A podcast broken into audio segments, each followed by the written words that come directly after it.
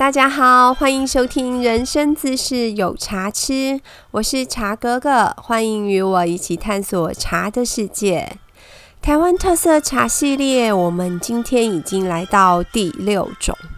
有朋友听了前面五种的介绍，就来我问说：“哎，你什么时候要讲高山乌龙茶啊？”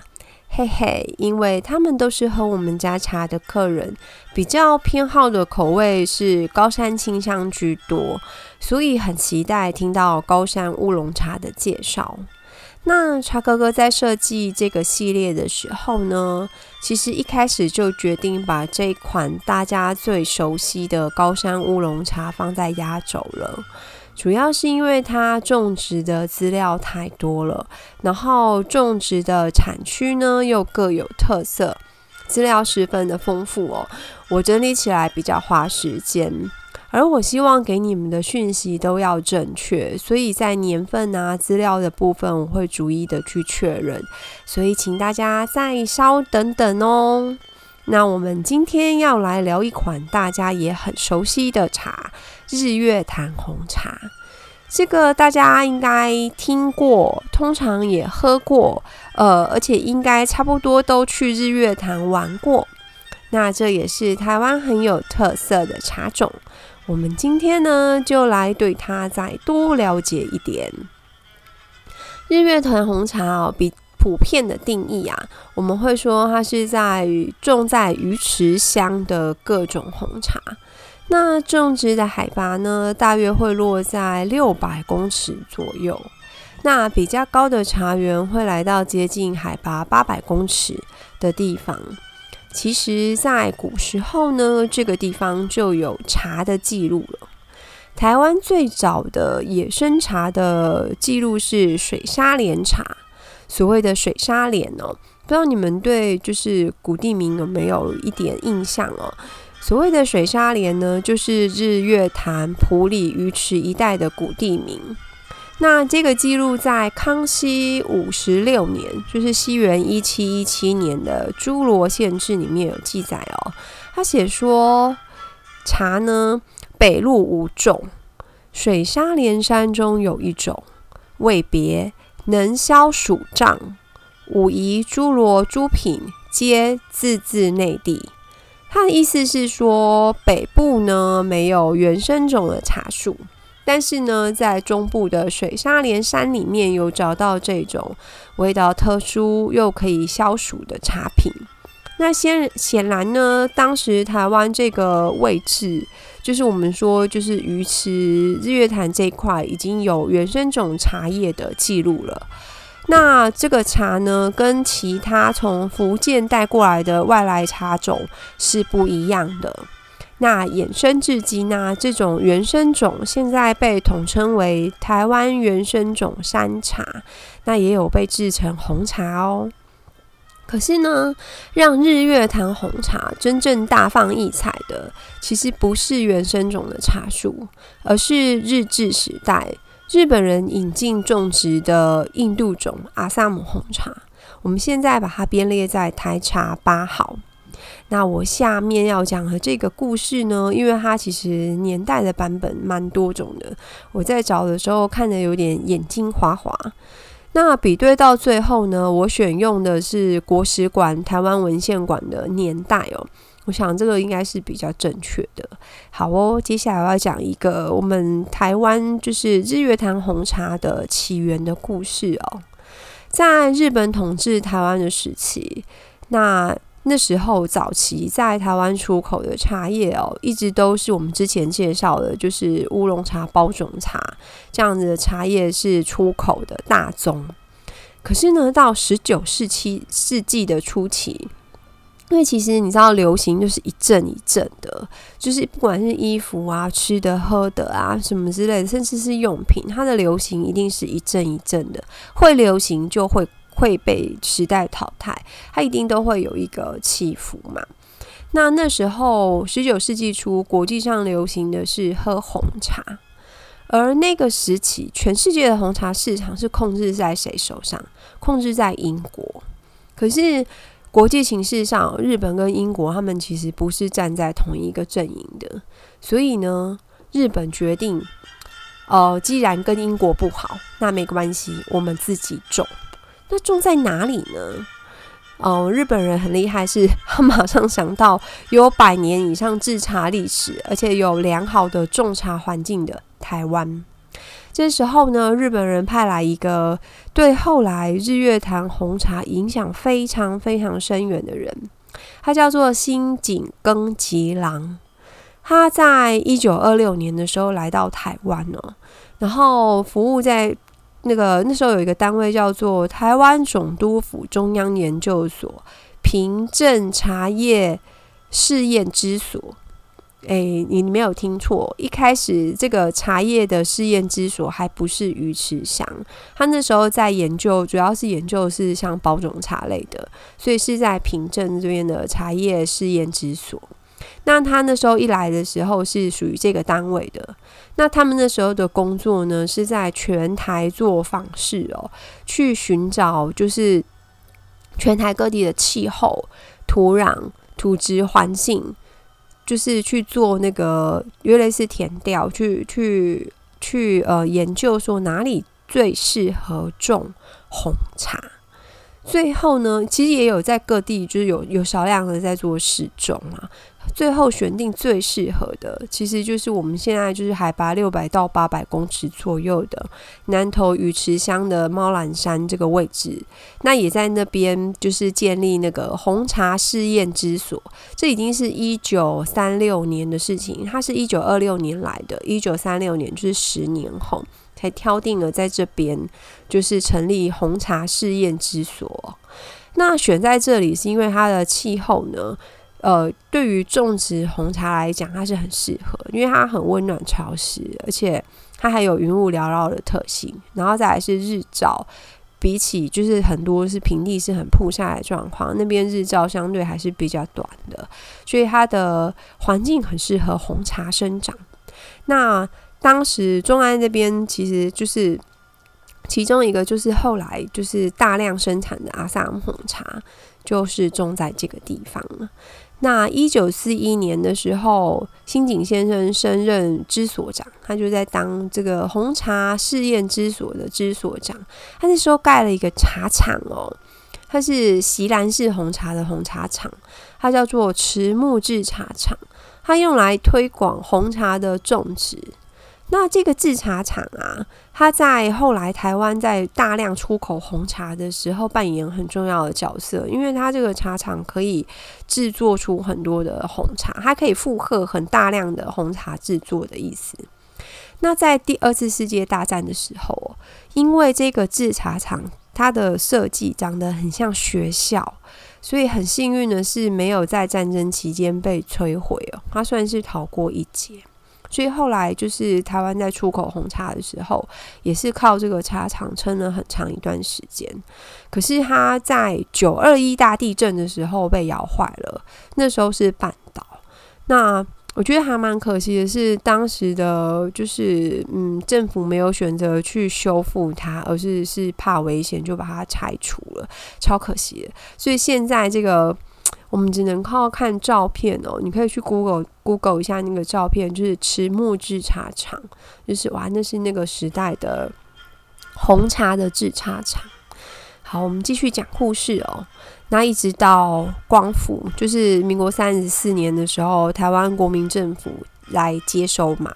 那因为那时候新井先生对红茶非常专业，所以那时候国民政府接收的时候，请他继续协助台湾红茶实验的试验的这个工作。那新井先生也因为他对台湾好像有很深的感情哦，认为台湾是他的第二个故乡，所以他就真的留下来。那也很认真的把他的制茶种茶的技术都传授出来。可是比较可惜的是。民国三十六年，就是其实也才光复两年，他就因为瘟疫过世，就生病过世了这样子。那后来在就是民国三十八年的时候呢，呃，这个我们刚刚讲到的鱼池试验之所，就是红茶试验之所呢，它有在那个就是他们的园区里面有帮他设置一个纪念碑，那这个纪念碑现在还在，就是在鱼池乡的茶改厂里面，他们尊称他为台湾的红茶鼻祖，然后也尊称他是。就是红我们台湾红茶发基地猫兰山的守护神哦，所以其实他对台湾的付出是真的有获得我们台湾人民，尤其是鱼池乡在地的人对他的一个感念哦。那民国四十年的时候，台湾的红茶成功的外销，不但为台湾赚取了很多的外汇哦。更改善了鱼池乡农民的生活，所以可以，你可以理解是他们对他的缅怀，是因为他真的对在地是很有帮助的，而且对于红茶的开发跟制作，就是这样一路发展，都是有很好的一个开头哦。那二零零八年的时候，奇美的创办人许如龙先生到日月潭玩的时候，听到他的故事，他那时候很感动，所以他就是让他们的人做了四尊的铜像。他分方便拿放在哪里呢？他放在茶改厂的鱼池分厂，然后日月潭风景区的管理处，然后还送了一个给他新井先生故乡，就是日本的群马县。还另外保留了一座在奇美博博物馆里面典藏哦。如果你是去这些地方旅游的时候，你可以看到就是新井根吉郎的铜像，然后他应该会也会有伴随着就是他的生事迹的介绍。那你到时候你就会想得起来，就是你在这个故事里面听到的就是这个人，他是台湾红茶的鼻祖。他虽然是一个日本人，可是对于台湾的红茶这个领域是有非常重大的贡献的。那在这个阶段哦，台湾出口的是编号台茶八号的阿萨姆红茶。再来，我们要聊聊就是近几年就是比较热卖的十八号红玉，这个你们应该都知道，这是算是日月潭红茶的扛把子。那在讲红玉之前呢，我要先跑一下题哦，就是我要先讲一下茶树的繁殖。你们会觉得很昏倒吗？因为其实不讲繁殖，我很难讲清楚，就是培育新品种这件事情。所以大家忍耐一下，我还是先把茶树的繁殖就是方式跟你们就是分享一下哦。茶树呢是异交作物，什么是异交作物？呃，这样举例好了，我们吃玉米、玉蜀黍，那也是异交作物，它就是在自然的状态下接受其他植株的花粉，它就可以自然的就是受孕，然后育出就是新的品种了。那因此，它后代的特性常常会跟上一代不一样。就是我不知道你们有没有买过那个水煮玉米哦，它一根玉米上面会有黄的、黑的、紫的很多颜色的米。它其实就是自然授粉的成果。简单说，就是他们有爸爸跟妈妈，那不一样的爸爸妈妈可以生出不一样的宝宝的意思。所以茶树很有趣哦。为什么日本人可以在台湾试验出五千多种的茶树？其实它就是让不同的茶树爸爸妈妈，就是一直去。做授粉，然后就一直跑出新的宝宝，这样子，这样大家有比较听得懂吗？那茶改厂也是一直用这样的方式在研究新的品种然后跑出新品种之后呢，他们就会去测试新的品种的值度好不好，然后呢，它的产量好不好？比如说，这是一个。比较苦涩的品种呢，还是比较甘甜的？那它的香味是比较特殊的，还是比较粗野的？因为每个品种的特性都是不一样的嘛。那他们种出新的品种的时候，就先去做测试。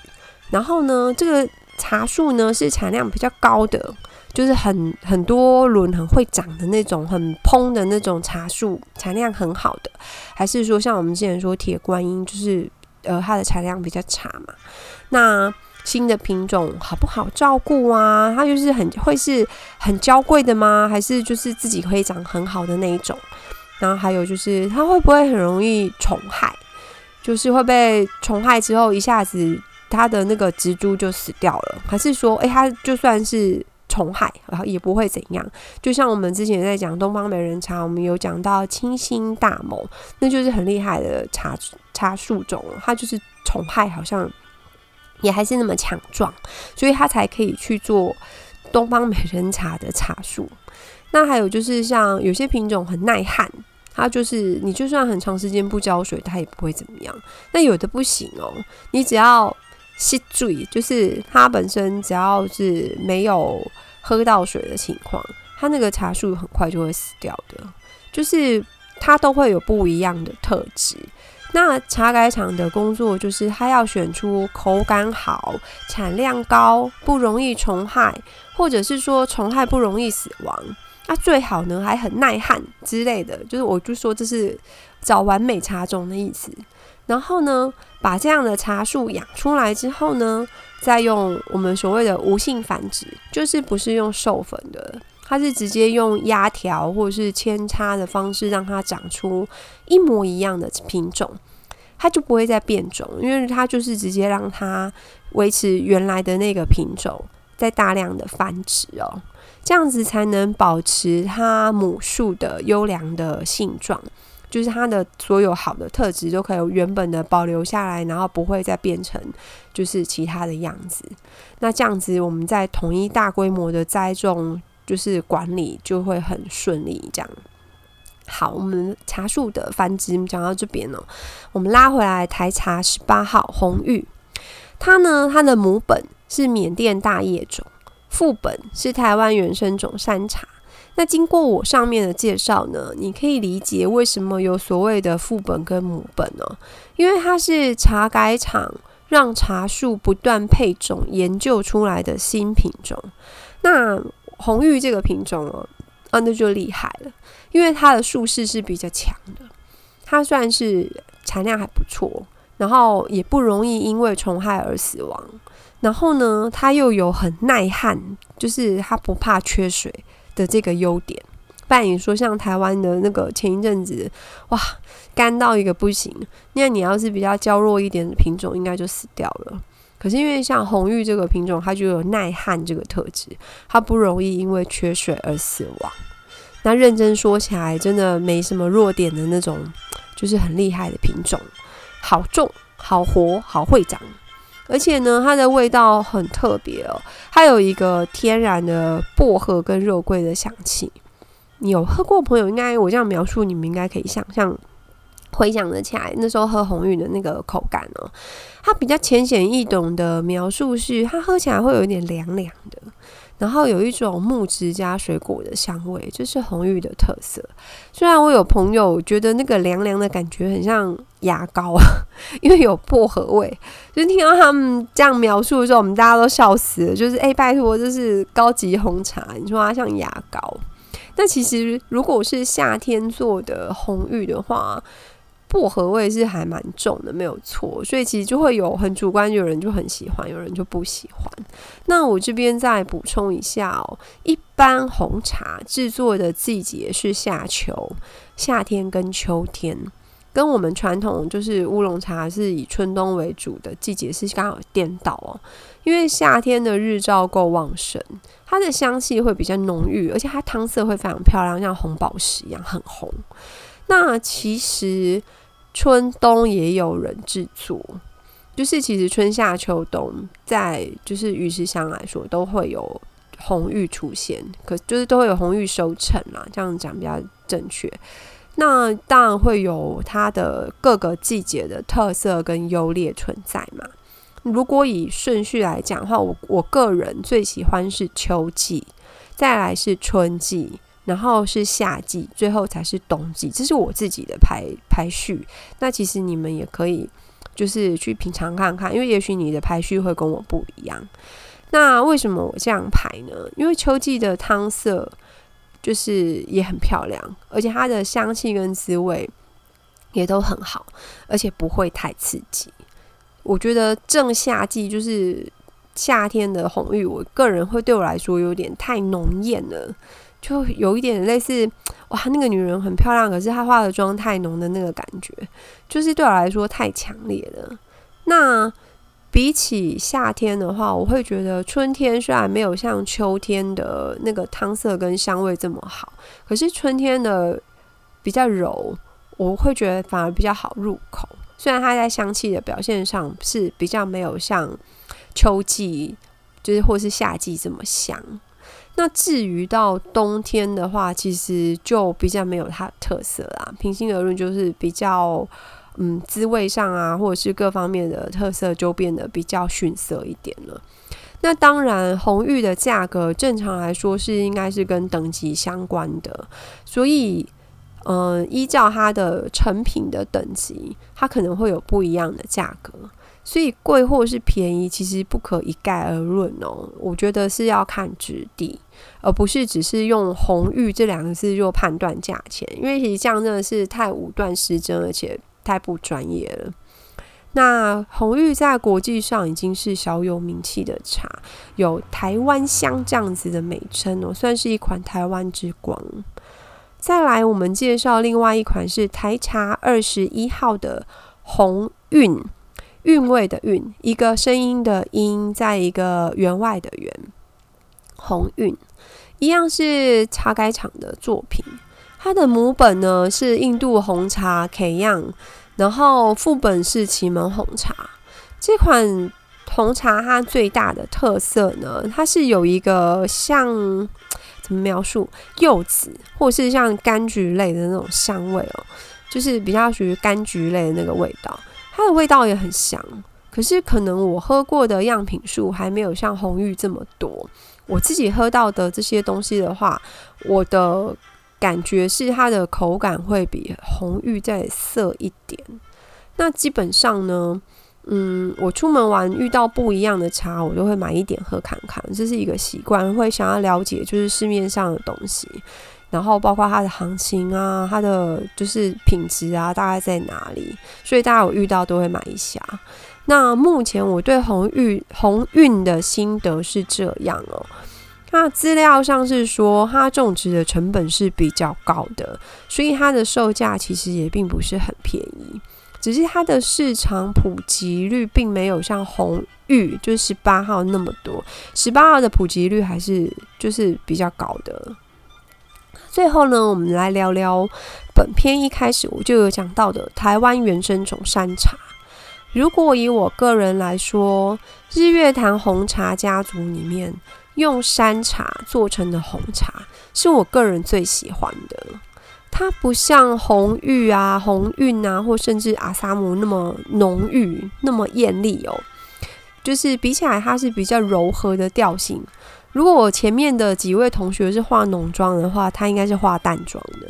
那因为它的汤色也没有他们那么红，它比较属于金黄带红的那种红发，那带着一点花香，口感比较甜醇。那可能因为我喝茶，我都是习惯就是纯品，就是单品而已，我不太会去添加糖、蜂蜜、柠檬、炼乳或鲜奶的，所以其他的对我来说，单喝的口感有比较强一点啦。那当然，如果说你今天要做调和性的红茶，比如说你像我刚刚讲的，就是你要加糖、蜂蜜啊，或者是炼乳、鲜奶之类的，前面的几位同学其实他们就会比较出色，它就不太会被这些东西压掉它的味道，因为它们本身够强。那山茶的话，其实比较适合单品，就是它的本身没有那么浓烈哦，所以它加东西其实会盖掉那个茶的味道。那山茶单品的刺激性比较低，它没有那么浓，呃，强度没有那么强。那所以说，对我来说，我比较喜欢是山茶。那可是每个人喜好不一样，你们可以试试看自己的口感，因为其实茶很好玩，是它泡起来真的味道都不一样。所以有兴趣或是刚好有遇到的话，都会建议你们去试试看。因为他们现在很多都会有试喝嘛，那你可以去测试看看哦，这个东西是什么味道，那个也还蛮有趣的。然后如果可以在其中找到自己喜欢的味道，那当然就是更好啊。最后我们来聊聊就是冲泡方式哦。日月潭红茶都是条索型，因为它是用平碾机揉捻的，它就是揉起来是长长一条一条。它种植的海拔呢没有那么高。我们刚刚讲过，大概是六百到八百，而且大多是日照比较旺盛的夏秋季制作，所以呃，虽然坊间有些店家会建议人家用九十五度到一百度哦，我也会去做这样的实验，可是我觉得口感比较刺激，我还是会建议你降温冲泡。那因为它们本身就很香，所以它本身不太降温冲，其实也都香味也都还是很香的。那你甚至拿来冷泡也都 OK 哦，因为它的味道其实还蛮浓郁的。那如果你热冲的话呢，大约也是八十五到九十的水温就可以了。选用瓷器的瓷壶或是玻璃壶。就是像我用盖碗，这个也是 OK 的。就是呃，因为他们这两种材质呢，它的直密度比较高，而且它的散热很快。就是你主要是要给它充足的空间伸展，然后用这样的材质呢，它又不会闷到茶，所以对于茶香跟它的滋味可以掌握的比较好。但因为红茶的外形很蓬松。所以你目测大约就是二分之一壶左右的这个量，其实就够了。就是它其实，也许你会一开始会以为很多，可是你冲了之后，你会发现其实就是就是那样而已，因为它也不会膨起来，它差不多就是那样。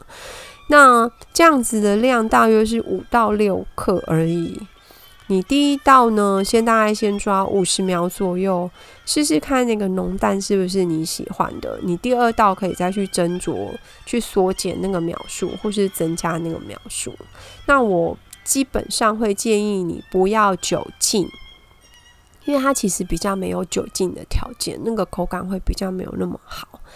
那如果你对红茶的茶树品种有兴趣的话，有一个地点可以跟大家分享，就是日月老茶厂那边有展示，就是种植各种红茶品种，像我们刚刚介绍的阿萨姆啊、红玉、红韵，甚至山茶，它的园区里面都有品种，而且还有标那个名字，就是它有插那个小牌子，上面是有名字的。